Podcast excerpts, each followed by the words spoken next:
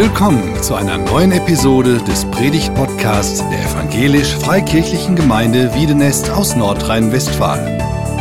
Wir sind davon überzeugt, dass Gott durch Predigten redet. Wir wünschen viel Inspiration beim Hören.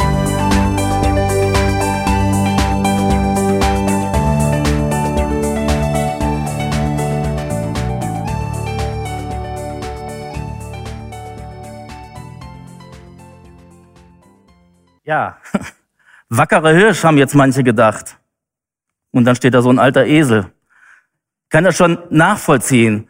Diese Sprache der Liebe, die Matthias da letzte Woche aus dem Hohen Lied zitiert hat, da ist der oder die Geliebte, der Mann oder die Frau ja was ganz Besonderes. Und das ist das, was sich Gott eigentlich gedacht hat. Ein Mann, eine Frau, ein Leben lang können Sexualität genießen. Wir leben in einer absolut sexualisierten Welt. Sex ist ein Riesenthema.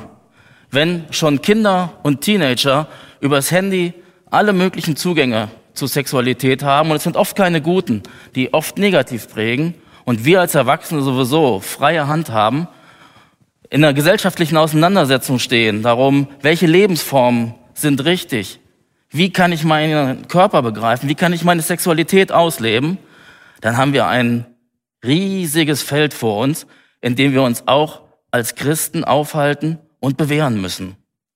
Ich hoffe, diese Predigt heute, die kann Hilfen dazu geben. Ich möchte euch das heute Morgen so ein bisschen anhand einer kleinen Gegenstandslektion nahebringen. Ich habe hier einen Zollstock mitgebracht, der sich im Lauf dieser Predigt immer wieder verändern wird. Es gibt einen Rahmen, den Gott vorgegeben hat für gelingende Sexualität, für Sexualität, in der man genießen kann und genießen darf. Und zwar geht es um die Schöpfungsordnung. Ich habe euch einen Text mitgebracht, zunächst mal aus dem Markus-Evangelium. Da sagt Jesus zu den Menschen um ihn herum, um, äh, um ihn herum, wenn wir die Folie einmal haben können vom Markus-Evangelium. Genau. Jesus aber sprach zu ihnen, von Anfang der Schöpfung an, aber hat er sie als Mann und Frau geschaffen. Darum wird ein Mensch seinen Vater und seine Mutter verlassen und die zwei werden ein Fleisch sein. Daher sind sie nicht mehr zwei, sondern ein Fleisch. Eine Frau, ein Mann, ein Leben lang, könnte man sagen, ist die Kurzformel der Schöpfungsordnung Gottes. Als Jesus in dem Gespräch war, wurde er ja extra gefragt, wie sieht denn das aus? Kann ich mich von meiner Frau scheiden lassen? Kann ich sie wegschicken? Und Jesus sagte, ja, das ist mittlerweile Usus geworden, auch schon zu seiner Zeit, wenn es nicht so lief, aus verschiedenen Gründen nicht lief. Aber er sagte, von Anfang an ist das nicht so gewesen. Guck doch mal auf die ersten Seiten der Bibel, guck doch mal in 1. Mose 1 und 1. Mose 2 rein. Da steht doch, was Gott mit dieser Schöpfung sich gedacht hatte, wie er diese Schöpfung angelegt hat. Und dann stellt er diesen Dreischritt vor in der Schöpfungsordnung. Das erste, um diesen Rahmen leben zu können, es wird ein Mann, umgekehrt könnte man auch sagen, eine Frau, Vater und Mutter verlassen. Er wird seiner Frau anhängen. Und das dritte, die zwei werden ein Fleisch sein. Das ist eine Ordnung, die wir von Gott her auf den ersten Seiten der Bibel finden und die sehr, sehr herausfordernd ist. Nicht nur in unseren Tagen, sondern die durch die Geschichte hindurch, durch unsere Menschheitsgeschichte herausfordernd war. Gibt es da wirklich diesen Rahmen? Kann man diesen Rahmen leben? Kann man sich danach richten? Als ich so alt war wie die meisten vom Musikteam, da haben wir darüber diskutiert in der Schule, Schöpfung oder Evolution, haben das gegenübergestellt und die Christen die in dem Kurs waren, im Bio-Leistungskurs, die haben gesagt, nee, es gibt einen Schöpfergott und jede Seite fängt an und bringt irgendwelche Argumente ins Feld. Jeder liest, jeder guckt, wie sieht's in der Wissenschaft aus. Ich glaube, das Thema Evolution und Schöpfung ist heute ein untergeordnetes Thema. Wir leben in einer Welt, da geht's darum, wie stehen wir zu Genderfragen? Wie ist da unser Körper, unser sein, unser Menschsein angelegt? Ist alles okay? Ist alles richtig? Und heute stehen wir in dieser Diskussion. Das passiert auf den ersten Seiten der Bibel schon. Der Rahmen, den Gott gesetzt hat, der ist kaputt gegangen. Der ist zerbrochen. Mann und Frau leben nicht so, wie Gott sich das gedacht hat. Und alles geht den Bach runter. Adam und Eva müssen das Paradies, die paradiesischen Zustände, die Gott sich gedacht hat, müssen dieses Paradies verlassen und sind auf sich selbst zurückgeworfen. Da ist Zerbruch, da ist nichts mehr. Wie ist das heute? Wie ist das hier? Ich würde sagen, der Rahmen ist immer noch zerbrochen. Und es ist ein heißes Eisen, was wir hier anfassen. Wir können mal zu den Extremen gehen. Denkt an den zerbrochenen Rahmen im Hinblick auf eine ganze Pornoindustrie. Im Hinblick auf Zwangsprostitution. Im Hinblick auf Kindesmissbrauch. Und dann muss nicht nur an Lüttke oder an Bergisch Gladbach oder sonst wo daran denken, was für Dimensionen das hat. Dann ist das auch in die Kirchen hineingekommen. Der Kabarettist Dieter Nuhr habe ich gestern Abend noch gesehen. Er sagte einen ja, ziemlich zynischen Satz. Er sagte, wenn der Bischof heute sagt, lasset die Kinder zu mir kommen, dann weiß man nicht mehr, wie das gemeint ist. Das bleibt einem im Halse stecken, wenn man merkt, dieser Rahmen für gute, gelingende, genießen, zu genießende Sexualität ist zerbrochen und wir haben es als Menschen pervertiert, pervertiert bis hinten gegen. Ich habe euch mal eine Überstellung, Gegenüberstellung mitgebracht. Wenn wir das auf der Folie einmal sehen können. Das ist jetzt grob gezeichnet. In unserer Welt wird Sexualität so proklamiert, dass man sie weitgehend unbeschränkt in allen Freiheiten ausleben kann. Wir haben medialen Dauerbeschuss. Es gibt ja in allen möglichen, nicht nur in den ja, Fernsehmedien, sondern vor allen Dingen auch in den sozialen Medien, auf YouTube oder YouPorn, was weiß ich. Da habt ihr, könnt ihr einen Porno nach dem anderen gucken. Überall ist der Zugriff absolut leicht geworden. Wir haben früher als Jungs am Kiosk in meiner Heimatstadt sind wir hinten rumgeschlichen, um uns mal so Playboy oder sowas, das Cover anzugucken. Das war nämlich hinten ausgestellt. Das ist heute wesentlich einfacher geworden. Aber das, was im Menschen drinsteckt, diesen Reiz, ja, zu erleben, vielleicht auch auszuleben, das gab's schon immer. Was wir gemacht haben, wir haben ganz viele Tabus heutzutage gebrochen. Der Rahmen ist absolut kaputt. Das, was in intimen Bereich gehörte, was man nicht nach außen sagte. Und es geht hier nicht darum, dass jemand prüde ist oder so, sondern dass er Sexualität in einem geschützten Rahmen lebt. Ja, das haben wir zur, zur Schau gestellt. Intimität ist für alle mitzubekommen. Und wir haben heute das Problem, dass wir eigentlich sagen, die biologische Geschlechts Geschlechtsreife das ist der Startpunkt für sexuelle Erfahrungen. Ab dann geht's miteinander ins Bett. Wir merken, es hat eine Umwertung der gesamten gesellschaftlichen Normen stattgefunden. Heute zählen Normen nicht mehr, die früher mal gezählt haben. Das ist in vielen Bereichen auch gut. Es ist gut, dass wir uns Gedanken machen und nicht einfach nur sagen, dass Tradition passt schon. Dieser Rahmen, der zerbrochen ist, der eigentlich von Gott, von seiner Schöpfung her anders gedacht war, der hat ein anderes Verständnis von Sexualität. Da geht's auch um Freiheit, um Ausleben von Sexualität. Aber es geht um Freiheit und Verantwortung. Und das kannst du dir vielleicht als erstes heute überlegen, überlegen in Bezug auf deine Sexualität. Welche Verantwortung nimmst du wahr oder solltest du wahrnehmen? Gott gegenüber? Deinem Ehepartner gegenüber oder deiner Freundin, deinem Freund gegenüber und auch dir selbst gegenüber. Und da gibt Gottes Wort gute Leitlinien, welche Verantwortung wir da wahrnehmen können. Gott sagt einen Mann, eine Frau ein Leben lang, das ist dieser geschützte Raum für Sexualität. Und wir, es geht ja nicht nur darum, die, wer die Predigt heute eingeschaltet hat, weil er sagte, zusammen genießen. Jetzt gibt's die besten Tipps für guten Sex. Ja, da seid ihr hier an der falschen Adresse. Das geht's natürlich, um das geht's nicht. Es geht um ein ganzheitliches Konzept, die Verbindung von Liebe und Sexualität. Das ist das, was Gott sich gedacht hat. Und Voraussetzung ist eben nicht die biologische Geschlechtsreife, um seine Sexualität in der Ehe zu leben, sondern Voraussetzung für sexuelles Handeln ist persönliche Reife. Der fromme Christ würde sagen, ist Heiligung. Da kommen wir zu.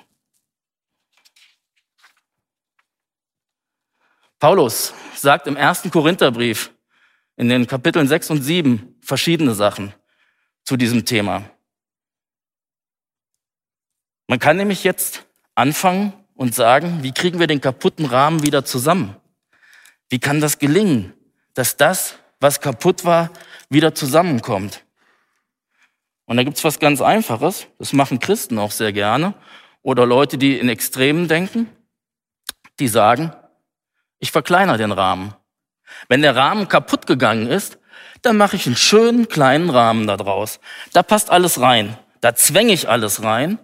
Und wer sich in diesem Rahmen aufhält, der ist richtig und alle anderen sind falsch. Paulus hat von den Korinthern eine Frage gestellt bekommen. Kann man hier in 1. Korinther 7 in Versen 1 bis 3 lesen. Nun zu dem, was ihr mir geschrieben habt. Ihr sagt, es ist gut für einen Mann, überhaupt keine sexuelle Beziehung zu einer Frau zu haben. Meine Antwort ist, um sexuelle Unmoral zu vermeiden, sollte jeder Mann seine Ehefrau haben und jede Frau ihren Ehemann. Der Mann soll der Frau die eheliche Pflicht erfüllen, aber auch die Frau dem Mann. Und konservative Christen stehen, glaube ich, für diesen kleinen Rahmen hat es durch die Jahrhunderte hindurch gegeben. Heute ist es eher nicht mehr so verbreitet, aber dass man sagt, Sex in der Ehe, aber bitte nur zur Fortpflanzung. Buh, wir wollen ja nicht unsere Gefühle uns bestimmen lassen. Wir wollen uns ja nicht überwältigen über Mann oder über Frauen lassen und wollen und die Kontrolle über uns verlieren. Dann lieber abstinent leben als falsch leben. Ganz gefährlich. Und eigentlich seit dem Kirchenvater Augustinus kann man das nachvollziehen, dass es einen Trend gibt im ja, Bereich der Bibelauslegung oder des, des christlichen Lebens, dass man sagt, wir leben in einer verderbten Welt und alles, was von außen auf uns rein, äh, einströmt, das macht uns kaputt. Also halten wir uns von der bösen Welt unbefleckt und leben hinter unseren hohen Mauern, in unseren Kirchen und Gemeindegebäuden und auch zu Hause so, dass wir möglichst keine Berührung haben. Und dieser böse Sex, den machen wir nur, damit die nächste Generation denn mal das Licht der Welt erblickt. Aber das ist nicht das, was Gott sich gedacht hat. Der Gebrauch, um Erfüllung zu erleben, das ist das Ziel und nicht die Abstinenz um bloß nichts falsch zu machen. Ich glaube, darum geht es generell im Leben, in Gottes Willen so zu leben, dass der Rahmen, den Gott sich für unser Leben gedacht hat, dann auch wieder ja so ist, dass wir einen schützenden Rahmen haben, aber dass wir auch die Breite und die, den Raum des Rahmens leben können. Das war die eine Reaktion. Ich mache den Rahmen kleiner. Die andere Reaktion, ich mache den Rahmen größer. Ich habe ja schon gesagt, eben waren alle, die außerhalb des Rahmens waren, die, die nicht richtig waren. Da kann ich es anders machen. Ich vergrößere hier diesen Rahmen und jetzt passt auf einmal alles rein. Jetzt ist es überhaupt kein Problem mehr. Jetzt hat jede sexuelle Orientierung ihren Raum da drin. Ihr merkt, der Rahmen ist offen. Egal nach welcher Seite. Kann man drehen, wie man will. Auch das wird nicht funktionieren. Es kann nicht sein, dass wir nach dem Ziel leben, wenn alle irgendwie reinpassen und wir können sogar noch fromm begründen, dann stimmt das schon. Christopher Yuan, der ist Dozent am Moody Bible College, hat ein interessantes Buch geschrieben, Heilige Sexualität. Der hat gesagt, passe deines, deine, äh, passe die Bibel nicht deiner Sexualität an, sondern passe deine Sexualität der Bibel an. Und er sagt, eigentlich geht es um einen Kampf zwischen Begierde, das, was ich gerne ausleben will, das, was ich fühle, das, was mich vielleicht auch prägt, und ein Kampf zwischen Begierde und der Wahrheit, der Wahrheit Gottes, die einen Rahmen für erfüllende Sexualität vorgibt, nämlich in der Ehe zwischen Mann und Frau.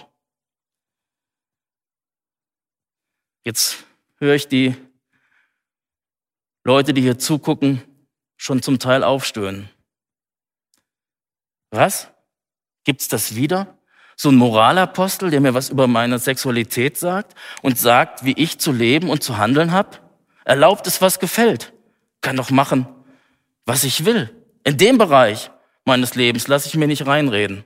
Ich sag dir, ich bin ja selbst Betroffener. Ich bin ja nicht der, der Ehe perfekt lebt. Ja, auch wenn Matthias letzte Woche gesagt hat, ja, da im Pernzetal da oben, da sind es anscheinend noch paradiesische Zustände. Nee, es ist nicht so. Also, dieser Rahmen, der kaputt gegangen ist, den ich hier als Reaktion dann weitermachen kann, das ist ein Kampf zwischen Begierde und Wahrheit. Wie komme ich denn wieder zur Wahrheit zurück? Und ich will das einmal ganz klein erden. Ich habe gerade von diesen großen sexuellen Verfehlungen geschrieben oder geredet. Pornoindustrie, Zwangsprostitution, Kindesmissbrauch. Ich möchte es mal auf eine Ebene meines Alltags heben. Ich bin leidenschaftlicher WDR2-Hörer, einmal wegen Fußball, ja, ganz klar, besten Sportberichte, aber auch, weil Musik, die mir nahe liegt, die ich gut finde, immer in Verbindung mit Informationen kommen.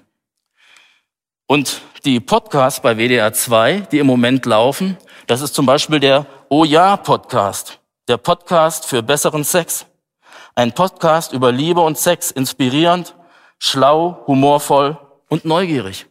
Und das ist er auch. Ich habe nicht alle Folgen gehört, aber ein paar. Und da geht schon die Diskussion los. Weil da genau das, was ich gesagt habe, der Rahmen ist kaputt gegangen, auch zum Ausdruck kommt. Es gibt aber auch gute Tipps, die sich Menschen nehmen können auf der Erfahrung anderer, aus Erkenntnissen auch der Psychologie, der Kommunikationswissenschaft, wie rede ich miteinander, wie gehe ich miteinander um, die ich aus so einem Podcast rausziehen kann. Aber der Rahmen ist natürlich sehr, sehr weit gesteckt. Ein anderer Podcast bei WDR 2, Steffis Mutmacher. Da sind interessante Leute, die Mut für unseren Alltag machen. Und der geht jetzt nicht um Sexualität, aber die im Moment beliebteste Folge heißt, der Pfarrer ist jetzt eine Frau. Auch hier wieder die Frage nach Identität. Wer bin ich? Wie verstehe ich mich? Geschlechtlich? Nach Geschlechtsumwandlung. Ganz neu, Böttinger Wohnung 17, der quere Podcast mit Bettina Böttinger und es wird der Frage nachgegangen, inwieweit bestimmt unser Geschlecht unsere Identität und unseren Lebensweg. Das möchte Bettina Böttinger herausfinden, Sie kämpft für die gesellschaftliche Akzeptanz verschiedener Lebensentwürfe. Und schaut, genau das ist der größer gemachte Rahmen. Ich gehe einfach nicht mehr von dieser Schöpfungsordnung, so wie ich es genannt habe, aus, in der Gott sagt, eine Frau, ein Mann, ein Leben lang, sondern ich mache das Ganze größer.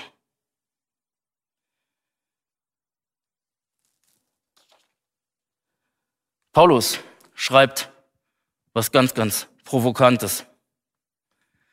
Und zwar, wir gehen ein Kapitel zurück in 1. Korinther 6.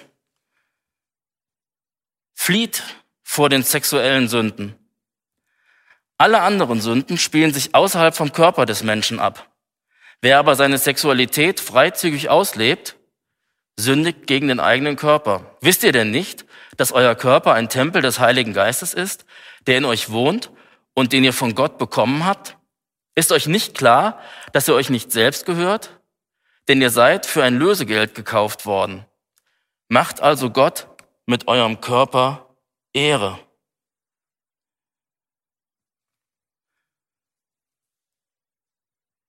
Die Bibel gebraucht ein Wort. Das heißt Unzucht. Hört sich so ein bisschen ältlich an. Aber dieser Bereich, den dieses Wort Unzucht vom Griechischen her meint, das ist genau dieser Bereich Sexualität außerhalb der Ehe zwischen Mann und Frau. Christopher Yuan, schreibt in seinem Buch, der Schlüssel zu einer gelingenden Sexualität liegt in der Beziehung zu Christus. Liegt darin, seine Identität in Jesus Christus zu finden. Sexualität ist Gabe und Aufgabe zugleich. Es geht um einen gottgewollten, eine gottgewollte Gestaltung unserer Sexualität. Und jetzt an dieser Stelle musst du dich fragen, wo stehst du? Was ist denn deine Situation? Bist du verheiratet? Bist du geschieden? Bist du befreundet? Wie bist du geschlechtlich orientiert? Um eins deutlich zu machen, es geht mir in dieser Predigt nicht darum zu sagen, wer homosexuell empfindet oder was weiß ich auch, wie, wie auch immer, das ist sofort ein Sünder und wir müssen was dagegen tun. Nee, das Problem, wir alle sind Sünder. Jesus macht das ganz deutlich, wenn er in der Bergpredigt sagt, Ehebruch beginnt in Gedanken. Wenn ein Mann eine Frau anguckt, um sie zu begehren, da geht es schon los, dass du aus Gottes Rahmen fällst, dass du dich von ihm entfernst, von dem, was er sich gedacht hat. Heterosexualität bringt uns nicht in den Himmel. Uns bringt nur Jesus Christus in den Himmel. Und in all unsere Lebensbezüge, egal ob du homosexuell veranlagt oder gefühlt äh, bist, ob du heterosexuell veranlagt bist, in alle unsere Lebenslagen hinein gilt es, lass dich von Jesus Christus ansprechen und retten. Lass dich von ihm heilen, lass dir von ihm den Weg zum Leben zeigen. Es gab mal eine Kampagne, die gibt's immer noch, wahre Liebe wartet. Da ging es darum, und ich fand die total cool, die Kampagne, und finde sie bis heute cool. Da ging es darum, ich warte mit der Sexualität, bis ich verheiratet bin. Ich geb, mach mich nicht billig. Ich gebe mich nicht dem nächstbesten oder der nächstbesten, sondern ich warte auf den Mann oder auf die Frau für mein Leben. Und es ist verdammt schwer, in, ja, mit seinen ganzen Gefühlen, die man hat und in unserer Welt, die was ganz anderes vorschlägt, wie du leben sollst, wie du leben kannst, das zu leben, wahre Liebe wartet. Ich würde aber sogar noch einen Schritt weiter gehen. Da geht es nicht nur um junge Leute, die bis zur Ehe warten, bevor sie miteinander ins Bett gehen. Ich würde sogar sagen, warte, Liebe, wahre Liebe wartet auch in der Ehe. Gerade in der Ehe. Paulus schreibt, und da springen wir wieder zurück in Kapitel 7, die Frau verfügt nicht über ihren Körper, sondern der Mann. Ebenso aber verfügt auch der Mann nicht über seinen Körper, sondern die Frau. Verweigert euch einander nicht, höchstens für eine begrenzte Zeit und im gegenseitigen Einverständnis, wenn ihr für das Gebet frei sein wollt. Aber danach sollt ihr wieder zusammenkommen, damit euch der Satan nicht verführt, weil ihr euch ja doch nicht enthalten könnt. Darum geht's eigentlich bei Sexualität, die wir in der Ehe genießen können, genießen dürfen und genießen sollen. Es ist kein Egoismus. Es ist nicht so, dass ich zu meinem Recht, ich zu meinem Ziel komme, dass meine sexuellen Wünsche befriedigt werden, sondern jeder soll die sexuellen Wünsche des Ehepartners erfüllen. Und Sexualität in der Ehe ist auch immer ganz unterschiedlich. Es gibt auch Zeiten, da läuft super, da ist das ganz klasse und Zeiten, da stimmt's nicht. Kevin Lehman, amerikanischer christlicher Psychologe, hat ein Buch geschrieben, Sex beginnt in der Küche. Untertitel, warum Sex in der Küche beginnt und manchmal auch dort endet. Und er macht deutlich, das wichtigste Sexualorgan ist eigentlich der Kopf, nicht das, was bei Männlein und Weiblein zwischen den beiden großen Zehen ist. Im Kopf geht's los. In meinen Einstellungen schätze ich den anderen wert. Möchte ich ihn glücklich machen? Und hier geht's genau darum. Wer verfügt hier über wen? Als Ehepartner verfüge ich nicht über meine Frau. In dem Sinne, dass ich sagen kann, ich kann sie gebrauchen, ich kann sie benutzen, Hauptsache mir geht's gut. Oder auch umgekehrt. Ja, meine Frau verfügt nicht nur über, ja, sich äh, über mich und kann mich so benutzen, wie sie es gerne hätte, sondern wir sind eine Einheit geworden. Zwei Individuen, eine Einheit. Wir haben das hinter uns, dieses Vater und Mutter verlassen, dieses Anhangen. Wir waren Vater und Mutter verlassen vor dem Standesamt, haben da geheiratet, Tag später kirchlich. Im Moment ist der Trend ja eher, man heiratet im Standesamt und schiebt die kirchliche Hochzeit, was auch absolut okay ist, weil in unserer Kultur werden Ehen vom Standesamt geschlossen, schiebt die kirchliche Hochzeit nach hinten, wenn man endlich mal wieder feiern kann. Mit mehreren Leuten, mit vielen Leuten. Und dann kam dieses Anhang. Wir gehen, wir haben eine eigene Wohnung. Wir zeigen in die Öffentlichkeit hinein. Wir gehören jetzt zusammen.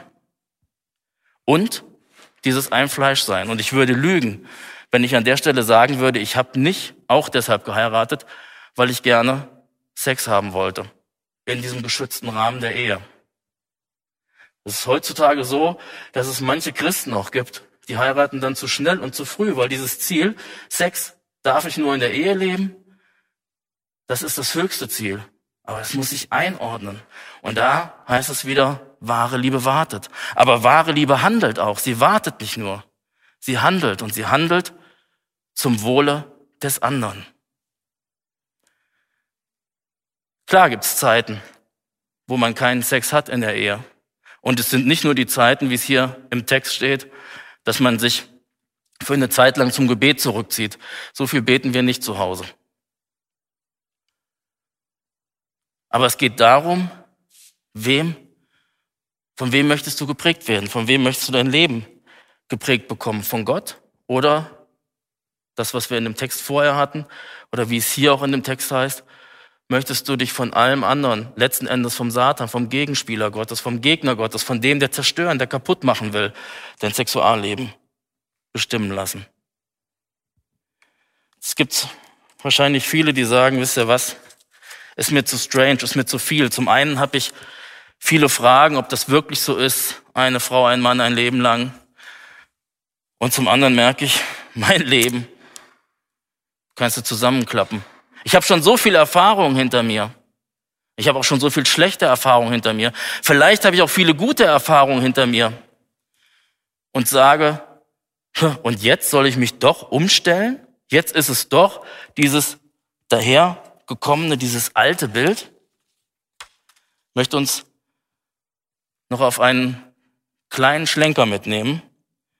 Im Johannesevangelium finde ich, das ist eine sensationelle Begegnung die Jesus mit einer Frau aus Samaria hat.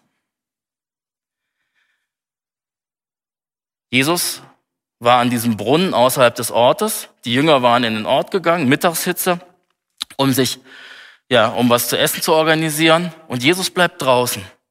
Und in dieser Mittagshitze kommt eine Frau raus, völlig ungewöhnlich. Man ging morgens oder abends, nachmittags, wenn es nicht so heiß war. Zeigt schon, ich gehöre nicht zur restlichen Dorfgemeinschaft dazu.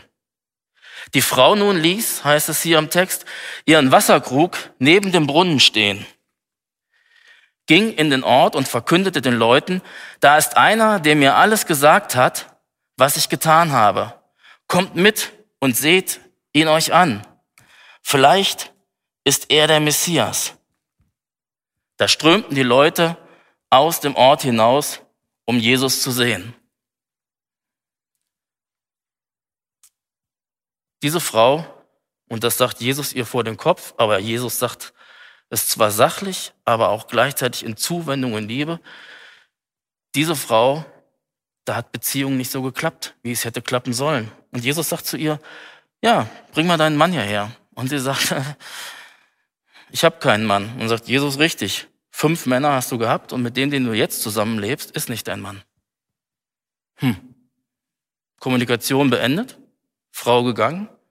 Nee, weit gefehlt. Sie unterhalten sich noch über vieles andere und nicht nur über diesen einen Punkt der Sexualität, der nicht gelingenden Partnerschaft, des nicht legalisierten Verhältnisses. Die war anscheinend nicht verheiratet, die Frau, und in der Kultur damals dadurch absolute Außenseiterin.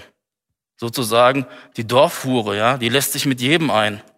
Mich, ich frage mich auch immer, was ist mit den Männern? Das sind ja ähnliche dann. Ne? Ist ja nicht so, dass man sagen kann, hier die Frau, die ist schuldig. Nee, die Männer, die sich mit ihr eingelassen haben, bei denen hat es ja auch nicht geklappt. Oder mit denen sie sich hat eingelassen hat, bei denen hat es ja auch nicht geklappt. Beziehung so zu leben, wie Gott sich das gedacht hat. Und nach diesem Gespräch, da lässt die Frau alles stehen und liegen, weil sie getroffen worden ist von Jesus und rennt in den Ort und sagt, ja, das könnte der Messias, der Retter der Welt sein. Und die Leute strömen zu dem Ort hinaus, um Jesus zu sehen. Und dann heißt es weiter, ein paar Verse später. Als sie dann zu Jesus hinauskamen, baten sie ihn, länger bei ihnen zu bleiben. Er blieb zwei Tage dort und auf sein Wort hin glaubten noch viel mehr Menschen an ihn. Nun glauben wir, weil wir ihn selbst gehört haben und nicht nur aufgrund deiner Worte, sagten sie zu der Frau. Jetzt wissen wir, dass er wirklich der Retter der Welt ist. Es gibt einen ganz entscheidenden Unterschied. Jesus ist nämlich kein Moralapostel. Ja, zwischen Moral, Sexualmoral ja, und rettenden Glauben. Das ist Jesus Christus selbst. Das ist der, der dein Leben in Ordnung bringen kann. Und wenn du heute gemerkt hast oder gesagt hast, ich lebe nicht so im Bereich der Sexualität, wie Gott das wollte, dann komm zu Jesus. Das ist eigentlich der Aufruf. Ich rufe hier heute keinen auf zu sagen, komm in die Ehe, komm in eine Partnerschaft ja, sondern ich rufe dich auf, komm zu Jesus. Gestalte deine Beziehung zu Jesus. Und wenn du merkst, dass deine Beziehung zu Jesus stimmt, dann werden sich ganz viele Sachen daraus ergeben. Lies sein Wort, lies die Bibel, guck dir das an, prüf das nach. Ich habe dir heute einen Ausschnitt gegeben. Prüf das nach, was in Gottes Wort zu diesen Fragen von Ehe und Beziehung steht. Ein letztes, tiefe Erfüllung für ein Leben liegt nicht in gelingender Sexualität, sondern tiefe Erfüllung liegt in einer Beziehung zum Retter Jesus Christus. Auf einem Prozess, wo ich ihm ähnlicher werde. Christopher Johann ein letztes Mal, seine These heißt, heilige Sexualität, Keuschheit als Single und Treue in der Ehe ist Gottes Standard für jeden. Nächste Woche geht's um diesen Treuebund. Und da wird das vertieft. Was wünsche ich dir heute zum Ende dieser Predigt? Ich wünsche dir, dass Gott dich segnet. Segnet mit all dem Guten, was er für dein Leben vorbereitet hat. Als allererstes damit segnet, dass du deine Schuld bei ihm abladen kannst. Und ich wünsche dir, dass er dich behütet. Behütet vor den falschen Wegen. Behütet davor, dich, ja, hinzugeben, auch im sexuellen Bereich. Einfach in Bereichen, wo das nicht gut ist, wo Gott was anderes sagt, wo Gott dir eine ganz andere Erfüllung schenken will. Gott segne dich und behüte dich.